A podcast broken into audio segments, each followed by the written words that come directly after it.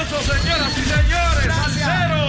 Esta es la verdadera y pura emisora de la salsa de Puerto Rico.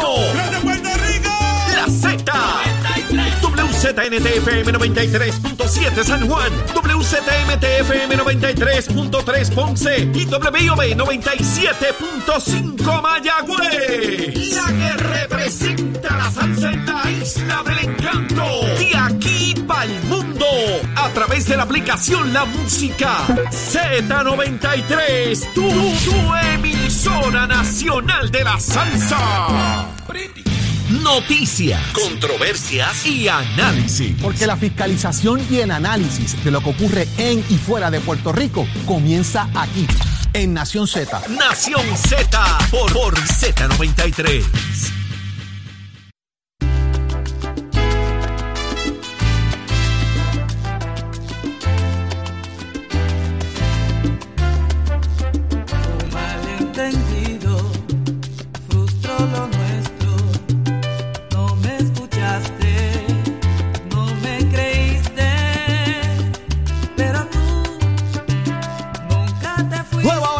Hora comienza Puerto Rico, 7 y 1 de la ma- 7 y 2 de la mañana. 7 y 2 de la mañana aquí en Nación Z en vivo. Desde los estudios de Mega TV para Z93, tu emisora nacional de la salsa. En el 93.7 FM en San Juan, 93.3 FM en Ponce, 97.5 FM en Mayagüez.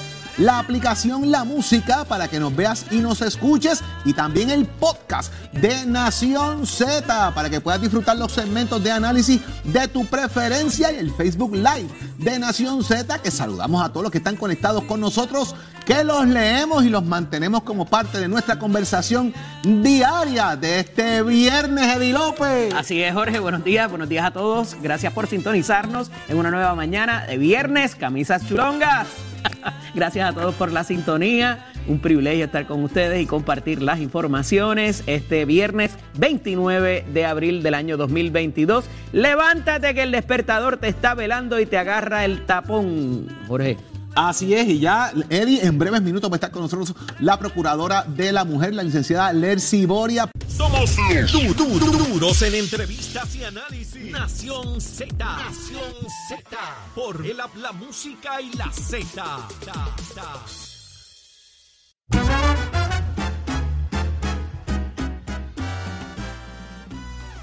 Y ya está con nosotros la procuradora de la mujer, la licenciada Lercy Boria. Procuradora, muy buenos días. Buenos días, licenciada.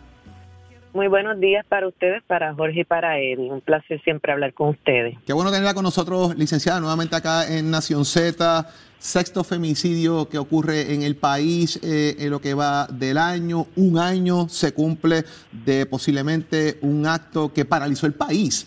Eh, eh, fue el caso del asesinato eh, de Keisla Rodríguez. De igual manera, paralelo a todo esto, se declara culpable José Rivera, quien fue el policía que asesinó a su pareja, que era policía, en este caso a Brenda Pérez en Salinas, de paso, y el, y el feminicidio de ayer también fue en el municipio de Salinas.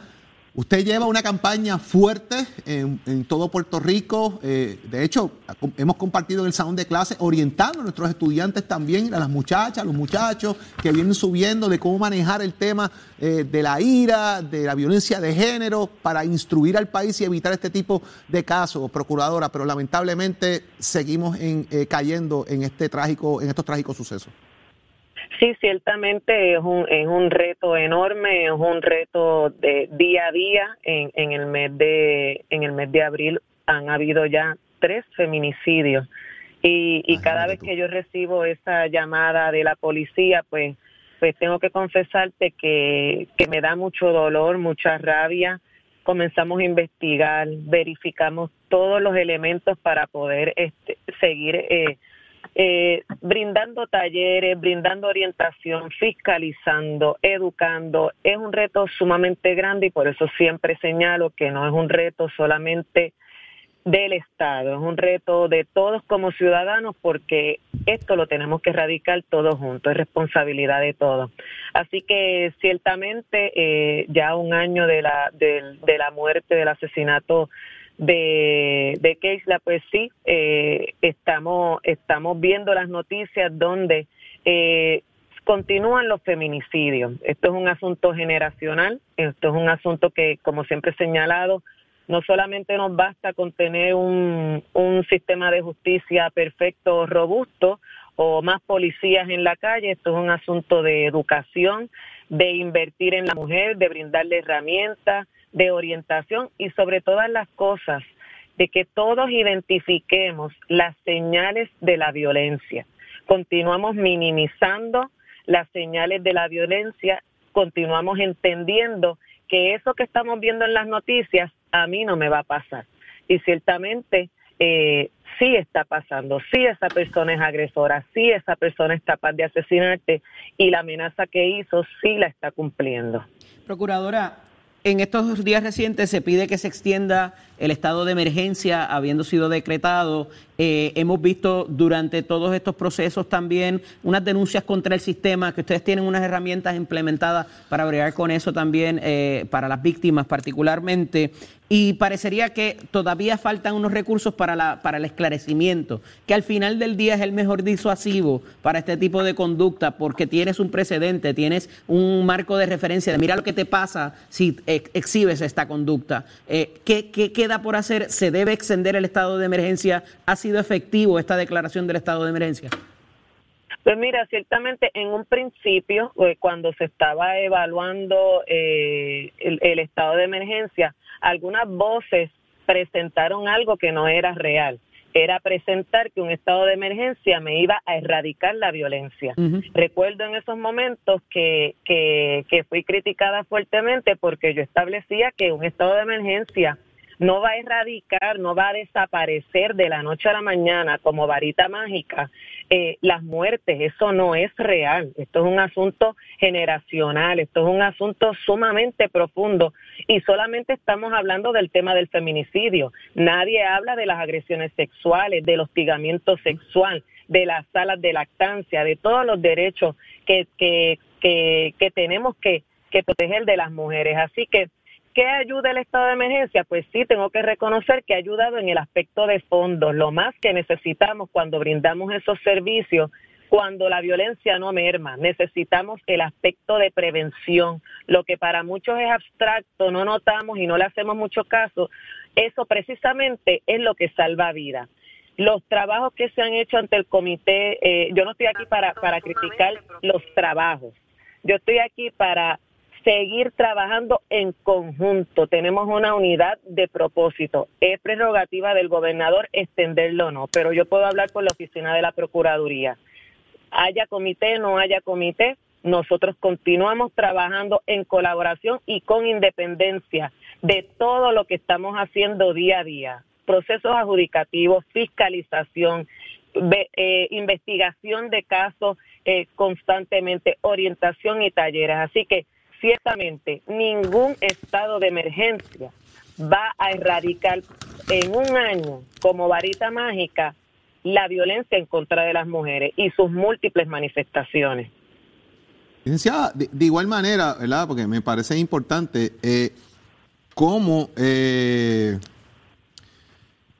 cómo trabajamos directamente el tema de la integración social en esto, porque eh, parte del problema también es el silencio cuando escuchamos que ocurre algo y la contestación es, pues eso no es problema mío, yo no me voy a meter porque después yo me meto en el revolú legal y yo sé tengo que ser testigo y tengo que decir, y entonces de repente hay silencio por parte de, de los vecinos, hay silencio por parte de la comunidad. De los mismos familiares. Miedo de los familiares porque la advertencia es, mami, no digas nada porque es que si me va a matar o sea, e, e, esto es una situación compleja que hay que estar en el cuero de la persona para entenderla, pero eh, hay que abonar también, de alguna manera, al tema de, de, de la, de, involucrar el, el ámbito social y, y, vecinal en ayudar a, a, a, alertar sobre esto.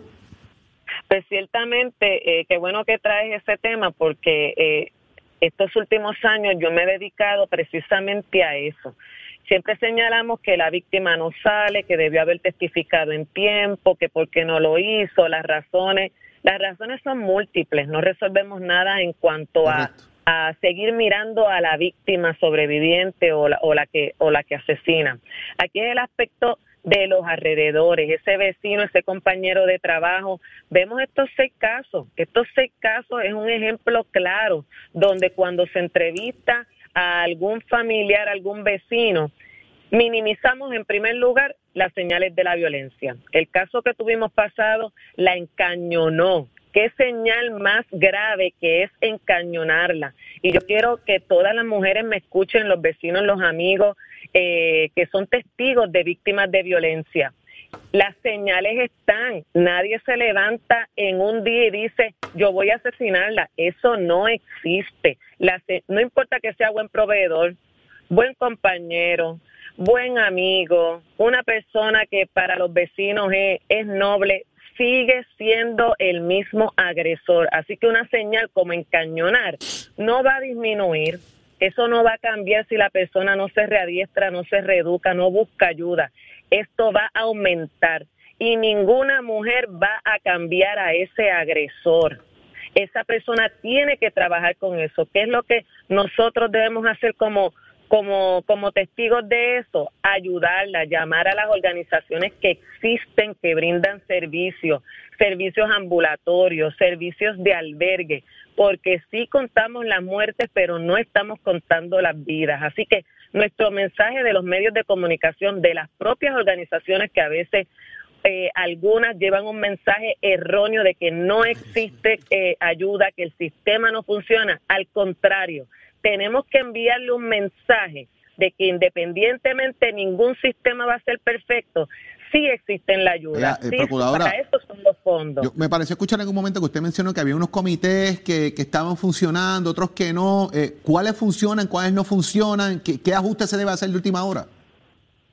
Bueno, en, cuanto en cuanto a todos los comités que nosotros estamos siempre en calidad de colaboración, yo tengo que, que dejarles saber que, que todo trabajo que se hace en conjunto para erradicar la violencia sí es importante. Todo lo que abone a eso sí es importante. Hablar de, de programas de desvío, hablar de, de adiestramiento a policía, a los fiscales, a, los a los jueces, educación eh, en nuestras escuelas, educación a nuestros jóvenes, fiscalización. Pero todos funcionan, todos están funcionando, todos hacen su trabajo. Bueno, ciertamente en el aspecto de funcionar o no, ¿cómo lo medimos? Pues lo medimos a través de las estadísticas. Aquí nosotros en cuanto a la oficina de la Procuraduría se mantiene, como te digo, en colaboración con ellos. Nada es 100% efectivo. No podemos establecer que un, un comité va a ser 100% efectivo. Esto es un asunto que no puede controlar la complejidad de la erradicación de la violencia. ¿Hay alguno que no está funcionando, procuradora? Dígalo así mismo, abiertamente. Es que en cuanto, eh, eh, no me concentro en cuanto a si funciona o no funciona. Aquí yo, yo me concentro en qué hace la oficina todos los días para poder erradicar la violencia. Así que no, no, no me va a resolver el asunto el hecho de si funciona o no funciona. Toda la, toda persona que saque de su tiempo para implementar esta política pública de erradicación de la violencia, sea comité o sea un ciudadano privado, un lego, para mí es importante porque esta lucha no es de uno solo y esta lucha no es perfecta. Así que aquí nos tenemos que concentrar en que dejemos de criticar algunos grupos que se concentran en una muerte, en criticar y abonar a lo que es la responsabilidad de todos. Esto no es una responsabilidad de poco. ¿Dónde las personas pueden comunicarse para obtener información, para obtener ayuda? Eh, ¿Qué pueden hacer hoy eh, personas que quizás están pasando por esto y necesitan ayuda? ¿Qué pueden hacer? ¿Dónde se pueden comunicar? ¿Dónde pueden también las personas, como, como dice Eddie, denunciar eh, situaciones particulares también? Pues el número de teléfono de, nuestra oficina, que está 24-7, es el 787-722-2977. 722-2977. Y es importante dejarles saber que no tienen que, la llamada no es para inmediatamente correr a radicar una querella. Muchas veces tenemos esa preocupación. Lo importante es confidencial, es de orientación. Usted no tiene que ser víctima, usted busca las herramientas, sepa los servicios que existen, que nosotros somos el enlace con las agencias que brindan servicios a nuestras mujeres y también con las organizaciones que brindan servicios a las mujeres. Así que eso es bien importante que lo sepan. Haga esa llamada confidencial que la vamos a atender y sí existen los servicios para salvar tu vida y la de tus hijos y de tus hijas. Licenciada Lercy Boria, gracias por estar con nosotros en Nación Z una vez más, agradecido de su tiempo y del mensaje y obviamente el trabajo arduo que hay que hacer para continuar educando sobre este tema que es tan complejo eh, y muchas veces difícil de entender porque hay que estar en el cuero de la persona para entenderlo realmente, licenciada. Gracias por estar Sí. con nosotros. Fuerte abrazo, mucho éxito. Buenos días. Nación Z presenta, presenta a, a Tato Hernández en Somos Deporte. Por el habla música y, y- y Z93. Vamos arriba a Puerto Rico, Tato Hernández la Casa Nación Z, somos deportes por aquí por el 93.7 de la Z. Continuamos con lo que estamos hablando durante estos segmentos deportivos de la gran pelea que es para este sábado, mañana sábado 30 de abril, Amanda Serrano versus Katy Taylor. Ahora vamos a hablar de Amanda Serrano, de Real Deal, 42 victorias, 30 knockouts, un empate, una pérdida. También pelea en las artes marciales mixtas, nació el 9 de octubre del 88, Carolina, Puerto Rico, se radicó en Brooklyn, allá en el área de Nueva York. Peso pluma, campeona de cuatro divisiones. Óigame, tiene récord Guinness con la mejor calidad de boxeo y campeonatos mundiales con nueve títulos. Premio a boxeadora de año en el 2016 y 2018 de la Organización Mundial de Boxeo. Óigame, empezó a los 17 años, inspiración por su hermana, como amateur 9 y 1.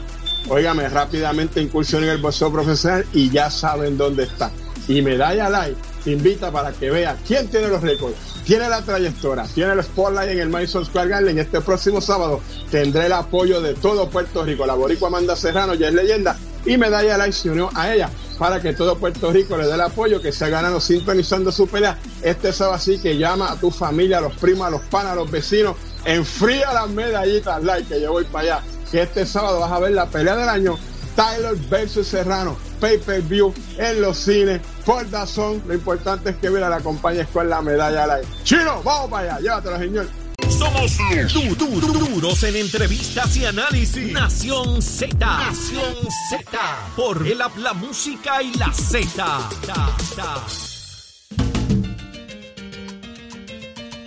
Seguimos con el análisis Puerto Rico aquí en Nación Z. Eddie López está con nosotros, Carlos Rivera, nada más y nada menos que el licenciado Carlos Rivera, ex secretario del Departamento del Trabajo, que va a estar, mire, discutiendo con nosotros y analizando algunos temitas importantes. Licenciado, buenos días. Buenos días, secretario. Gracias por la oportunidad. Saludos a todos los televidentes aquí en Nación Z. Te ves más relajado, Mucho más relajado, como más tranquilo, definitivamente. hasta más Esas joven. pasan. Eso Hasta me más dice, era joven. más lozano, mucho más tranquilo, así que definitivo, muy contento de estar aquí. Licenciado, qué bueno que esté con nosotros. Reforma laboral. eh, se aprobó en la Cámara de Representantes, el Senado, el gobernador, pues, obviamente, ha traído unos planteamientos eh, de mejorar unos puntos importantes en dicha reforma. La Cámara ha atendido prácticamente esos planteamientos de alguna manera. Está en el Senado de Puerto Rico eh, dicha reforma ahora mismo, en manos de la senadora Anaíma Rivera Lacern. Vistas públicas. ¿Cómo tú ves esta dinámica de lo que estaba antes, de lo que se aprobó y de lo que pudiese estar atendiéndose ahora en el Senado de Puerto Rico? Que no está muy claro por dónde anda eso. Bueno, definitivamente cuando examinamos el proyecto que está ahora mismo ante la consideración del Senado, eh, cambia o varía un poco de lo que habíamos visto en el proyecto de la Cámara número 3. Eh, ha habido un consenso, se ve que ha habido un diálogo y ha habido unas áreas donde ha, habido, eh, ha tenido que cambiar o modificarse algunas de las posturas originales.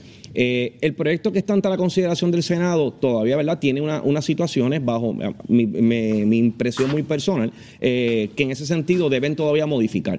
Cuando vemos este proyecto, el proyecto lo que hace es restablecer ciertas situaciones o derechos que habían bajo la antigua, antes, previo a la reforma, eh, y en ese sentido no se ajusta a lo que Puerto Rico necesita.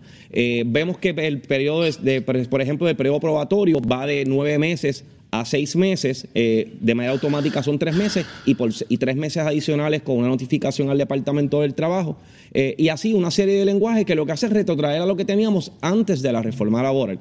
Sin embargo, la pregunta que yo siempre hago es, Antes de la reforma laboral, Puerto Rico estaba donde quería, queríamos que, estuviese. Eh, teníamos un- una participación laboral de un 65%, que es el promedio en el mundo. Pues no, lo que tenemos era un 40%. Y ahora con la reforma laboral, con lo que tenemos aprobado ahora mismo, lo que tenemos apenas es un 44%, que es positivo, pero no es tampoco el lugar donde queremos estar. Así que yo siempre he mencionado que el diálogo que se tiene que dar o, o el consenso que se tiene que dar debe ir dirigido a mejorar el andamiaje laboral, hacerlo más flexible, hacerlo eh, mucho más dinámico y que precisamente se integre la tecnología, el trabajo remoto, entre otros asuntos. Secretario, esto no se da en un vacío. eh, esta discusión de este proyecto ha habido un aumento en el salario mínimo. Este está hablando también de los planes, el plan de clasificación y retribución de los empleados públicos. eh, ya había habido unos lineamientos con aquello del empleador único y los movimientos de personal, la movilidad particularmente como se le conoce. Eh, ¿Cuánto pudiera incidir en esto?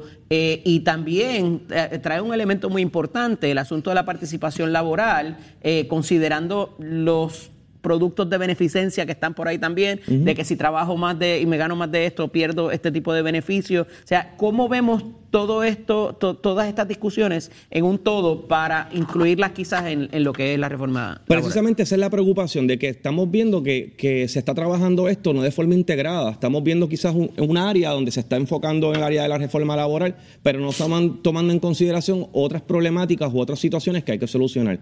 Eh, se ha hablado mucho de lo que es el eh, welfare to work, ¿verdad? De alguna manera también esas personas que están recibiendo ayudas sociales, cuando comienzan a trabajar, por ejemplo, a veces pierden esas ayudas, así que desincentiva de alguna manera que la persona no entre al mercado laboral. Eso es algo que hay que atender también de manera holística. Eh, sí, la reforma laboral atiende unas áreas particulares, pero sin embargo no vemos nada de desarrollo económico eh, y tenemos que crear ese justo balance entre los derechos de los trabajadores, que es importante, pero de igual manera, cómo los empresarios hacen de manera más ágil negocios en Puerto Rico y que se cree una certeza a nivel de Puerto Rico, porque personas que a lo mejor quieren invertir eh, desde afuera, desde otros lugares de fuera de Puerto Rico, cuando ven esta discusión dice, pues déjame aguantar a ver si invierto o no invierto en Puerto Rico, porque no sabemos lo que va a ocurrir.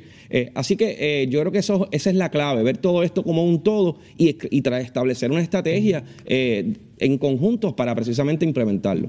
Pero secretario, eh, nosotros estamos yendo para atrás, estamos yendo para adelante. Esa, es la gran pregunta aquí, licenciado, porque es que o, o nos movemos y nos atemperamos a la realidad o el país está echando para atrás. O sea, la gente piensa, pues, que tiene que haber cuatro días de trabajo. Eh, y el weekend sea más largo. Ese es el camino de Eddie. Pensé en un weekendcito más largo. Pero, pero sí, ¿verdad? En, la práctica, ¿verdad? Fuera ahora un, un poco fuera de, de- de- de la broma.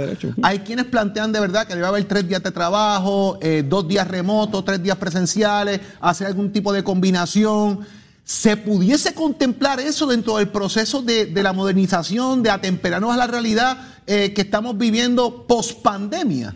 Esa precisamente es la pregunta. Mi visión es que eso se tiene que hacer, para mí no se está haciendo.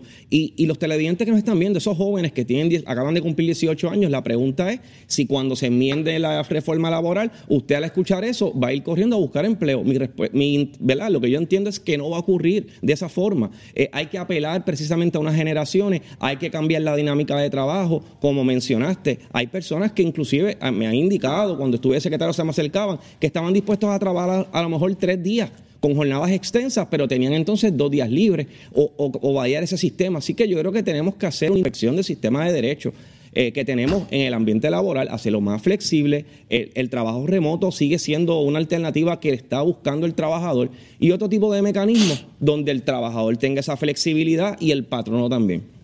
La pandemia viró esto al revés también, Definitivo. ciertamente, en, en ese tipo de situación. Eh, y también la necesidad quizás que hay de ciertas profesiones o ciertas eh, destrezas en, en los empleos. Entonces, eh, hablaba hace uno- unas semanas con el dueño de una escuela técnica, con MECTEC, se anuncia aquí con nosotros, y la necesidad de, de, por ejemplo, eh, los mercados van a cambiar y todo esto, esa, eh, ese em- em- empleo particularmente, esas carreras cortas y todo esto va a tener mucho que ver en este desarrollo de este tipo de, de reforma y particularmente, y a donde quiero ir, secretario, es el asunto de los estudiantes que parece ser aquí eh, la ficha del tranque en, en cómo se les va a tratar, si se les va a tratar diferente en eh, cuando culmine la discusión de esta reforma. En el caso, yendo directamente a la parte de lo de los estudiantes que se quiere pagar a tiempo doble, mi impresión es que lo que va a ocurrir es lo siguiente. Si al patrono, al poner a un estudiante a trabajar ese tiempo extra, lo tiene que pagar doble, ¿cuál va a ser la respuesta del patrono? No asignarle, porque le va a salir más costo, le va a ser más costoso asignarle el tiempo extra. Así que O si eres estudiante, no te contrato. Correcto. Así que yo creo que lejos de ayudar a los estudiantes, esa medida lo que puede hacer es, es ser todo lo contrario. Aquí tenemos que ser muy cuidadosos porque tampoco queremos que, no, que patronos no contraten estudiantes o le disminuzcan la- la- las horas eh, para producir ese, ese dinero que tanto necesita. Así que tenemos que hacer ese justo balance. Así que ciertamente eh, los patronos tienen que hacer una radiografía de cómo va a ser su- sus operaciones, eh, tienen que establecer lo que es la tecnología, mover funciones y como indiqué, el trabajo remoto va a ser ese talón de Aquiles que le va a permitir de alguna forma traer de gancho a ese trabajador porque es lo que está buscando las personas allá afuera. Sabemos que no todas las, func- eh, las funciones son eh, pueden darse eh, de manera remota, pero hay muchas que sí. Así que esa evaluación tiene que hacerlo la empresa y tenemos que buscar cómo atraemos a ese trabajador eh, y qué es lo que ellos están buscando precisamente en un empleo. Licenciado, es interesante y me parece que podemos dejar esto como tema próximo para un poco más de análisis y es que usted plantea, ¿verdad?, cómo se afectan los jóvenes. Y esa es la crítica constante. No me dan trabajo porque no tengo experiencia, pero no, me, no tengo experiencia porque no me dan trabajo. O sea, Definitivo. esta, esta situación particular que es un ciclo constante de cómo se debe eh, manejar, pues yo creo que eh, son temas que estaremos tocando próximamente con usted, entre otros que estaremos Eso, aquí hablando de no solamente de trabajo y recursos humanos, vamos a hablar de todo lo que Bien. está pasando en el país, así que contamos así, con usted así- para eso. Aquí estaremos, seguro que sí. Gracias, buen fin de semana, gracias por estar con nosotros. Bien. Vamos a ver ahora y qué está pasando, Eddie, en el mundo deportivo, que por ahí anda Tato Hernández. Porque somos deporte. Nación Z presenta, presenta a, a Tato Hernández en Somos Deporte. Por el habla música y, y- y Z93. Vamos arriba, vamos arriba, señoras y señores. Tato Hernández en la casa y apriete esto y escúchelo con mucha atención. La campeona en siete divisiones de peso, dos récord Guinness y la mejor boxeadora del mundo según ESPN, esa es la nuestra Amanda Serrano.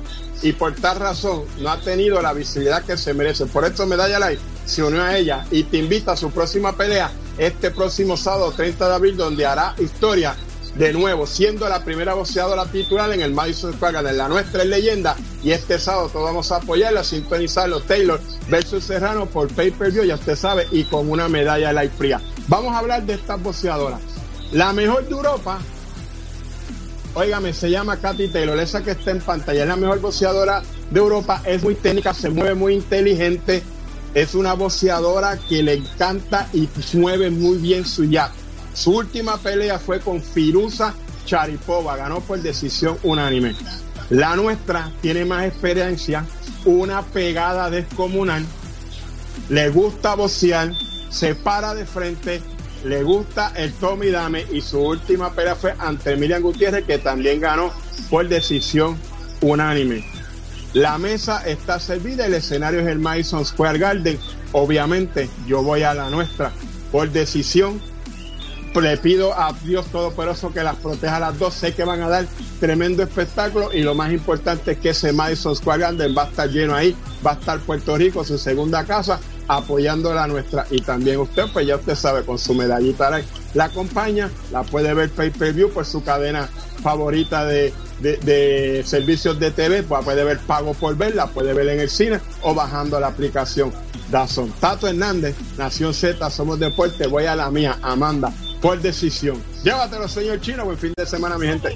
Du- du- du- duros en entrevistas y análisis. Nación Z. Nación Z.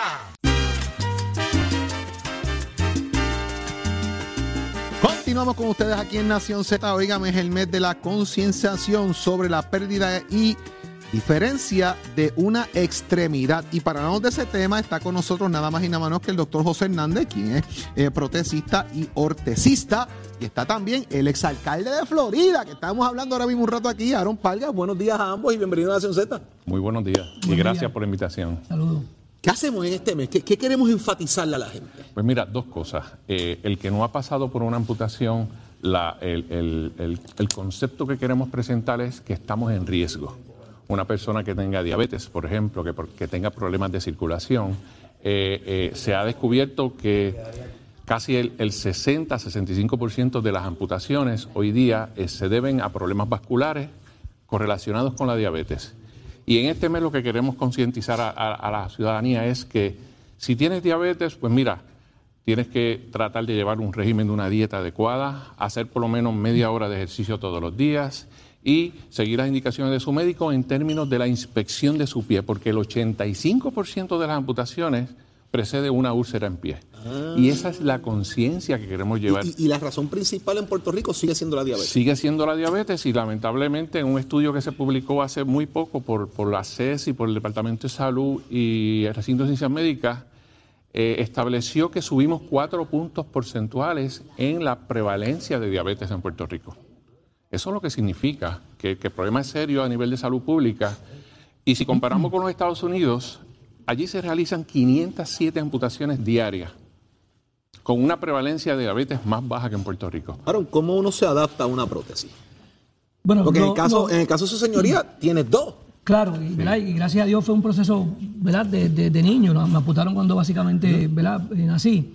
Eh, pero nosotros, eh, antes de adaptarnos, quisiéramos ¿verdad? concientizar para que evitaran amputaciones, por eso es que estamos aquí Claro. principalmente. Pero si lamentablemente ya, ¿verdad? ya pasa por una amputación, queremos que el público sepa que hay alternativas, o sea, y que no, no es el fin de, de- de la vida, tenemos alternativas.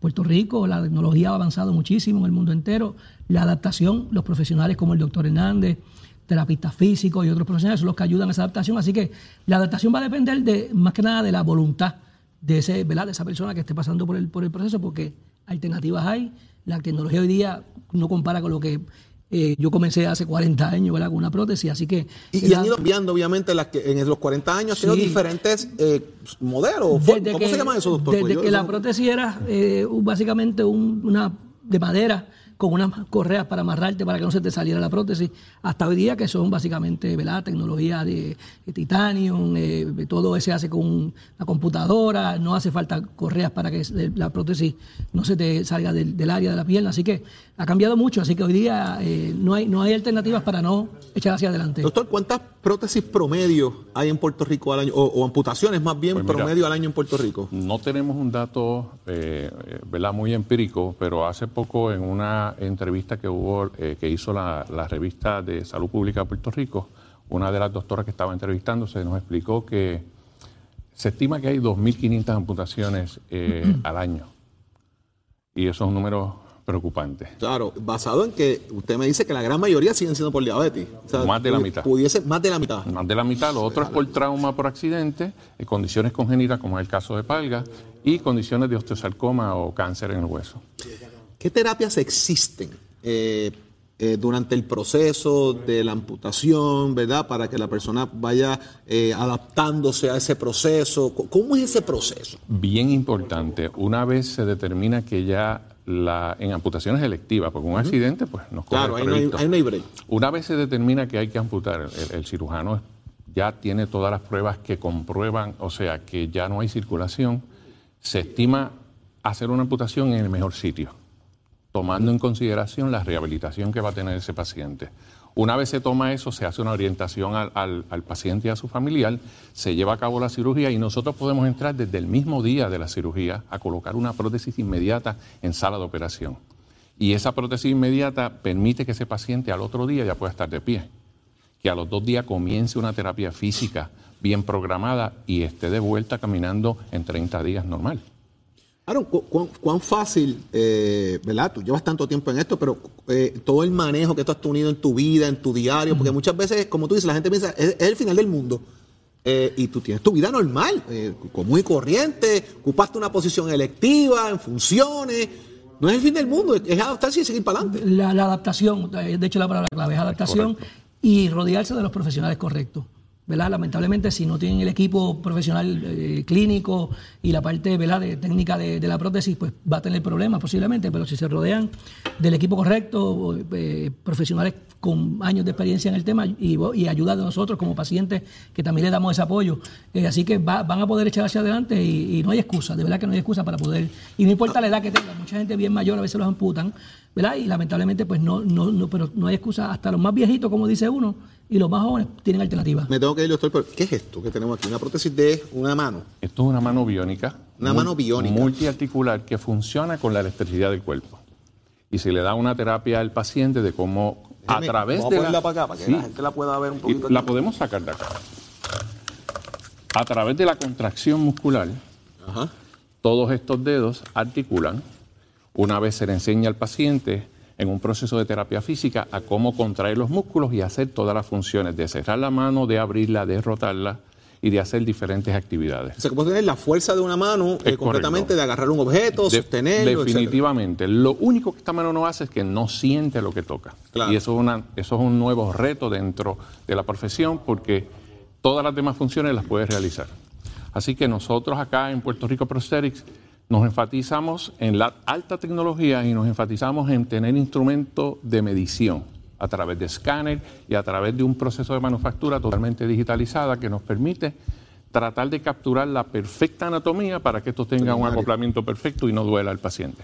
Doctor Hernández, gracias por estar con nosotros aquí en la mañana de hoy. Eh, Aaron, gracias, Aaron Pargas, gracias por estar con nosotros Gracias también en llevar ese mensaje de crear conciencia eh, de dónde estamos, hacia dónde vamos. Y señores, que hay que cuidarse, que cuidarse. eh, y si usted tiene unos problemas particulares, no es el fin del mundo, hay opciones para seguir adelante con la vida cada uno de ellos. Agradecido de su tiempo que estén con nosotros aquí en la mañana de hoy, como siempre, Nación Z a la orden de ustedes para estos mensajes que son Claro. tan importantes. Estás, estás con el habla música y Z93 en Nación Z. Eddie, resumito rapidito aquí de quienes estuvieron con nosotros esta semana aquí en Nación Z, eh, porque tuvimos muchos invitados de primer orden como siempre, dialogando de los aspectos importantes del país. Y, de entrada eh, tuvimos a Manuel Lavoy acá temprano y estuvo hablándoles del proceso de reconstrucción del país, dónde estaba el dinero que se estaba colocando con todo esto de vivienda y otros elementos también. Estuvo también el portavoz del PNP en el Senado, el expresidente amigo Tomás Rivera. ¿Entendiste, Eddie? ¿Lo ¿Entendiste? tienes Lo claro? queda claro, hablando un poquito de, de los asuntos tal cual se están dando en la capital federal y aquí en Puerto Rico y los asuntos de presupuesto. También estuvo el representante eh, Luis Raúl Torres, eh, que estuvo a Edwin Mundo previo, y él, pues, obviamente, estaba hablando de la redistribución electoral, de la conferencia legislativa que tuvo. Edwin Mundo dejó claro de que, mire, hay un acuerdo de caballeros, que ahí no se menciona nada de lo que esté pasando concerniente a qué va a pasar en la redistribución y cómo que los distritos representativos y senatoriales en Puerto Rico. Pero Luis Raúl dijo que Edwin es un jaiba y que en, la, en el Salón Café, el que se la pasa hablando de eso es Edwin Mundo. Estuvo también con nosotros el comisionado electoral del Partido Popular Democrático para hablarnos de lo que está aconteciendo en la Junta, lo que va a acontecer en la Junta de Gobierno, lo que aconteció en ese día que era la conferencia legislativa y cómo va a progresar lo que son las elecciones especiales, tanto en Atillo como en Guayama. Estuvo Eliezer Ramos con nosotros, el secretario de Educación. Estuvo Denis Márquez, el representante. Estuvo el senador eh, Vargas Vidó. Estuvo el secretario del Partido Popular, Ramón Luis Cruz Burgo. Aquí es donde la cosa comienza. Las noticias que usted quiere del análisis de verdad es aquí, en Nación Z. Y está ya listo, mire. Y vino también hoy sin chaqueta. Está ya, eh, mire, ya, ya es parte de los viernes de las camisas de Eddie y de las mías sin chaqueta. Leo, está Marcelo esperando Eddie, la ahí famosa. está Leo Díaz Urbina. Eddie. Buenos días, Leo. Buen día, Jorge. Buen día, Eddie. A todos los amigos televidentes y radio escucha. Mire, también de camisitas, pero tengo que ir a buscar de esas de Eddie. Tengo una cita allá ¿Tienes para ir a allá? buscar. Esa está bonita, Eddie. Esa está bonita. Quiero ver, una que, quiero ver una que mencionaste que tiene unos animalitos. Esa la pedí, esa la Mira, pedí, eso, pero tarda. eso es un chiste interno. Jorge, por Dios. Dejé chiste ahí, interno. no dije cuáles eran. De Deja pelícanos, eso, No deja dije eso. cuáles eran. Deja esa cosa que La hoy es de pelícano, pero él quería otra para ti. Mira, hoy es viernes. Mira, me voy para Nashville, Tennessee hoy a ver a Bon Jovi. Voy para allá mañana Living al on a concierto. Mira, les voy a enviar videito para que ustedes disfruten también, ¿saben? No, el desquite, acuérdense, el golpe sin desquite no es golpe, papá. Quédense conectados en Nación Z Nacional con Leo Díaz Urbina, que ya está presto y dispuesto para discutir con ustedes. Nosotros el próximo lunes regresamos, como de costumbre, a las 6 de la mañana para discutir con ustedes lo que ha ocurrido en y fuera de Puerto Rico y el mejor análisis que usted tiene día a día aquí en Nación Z. Gracias a los que se conectaron con nosotros en el Facebook de Nación Z por sus comentarios y la discusión y a todos ustedes por su sintonía, Eddie. Así es, Jorge, un excelente fin de semana para todos. Los esperamos nuevamente aquí a las 6 de la mañana el próximo lunes, pero permanezca en sintonía, en sintonía de Z93 y Mega TV.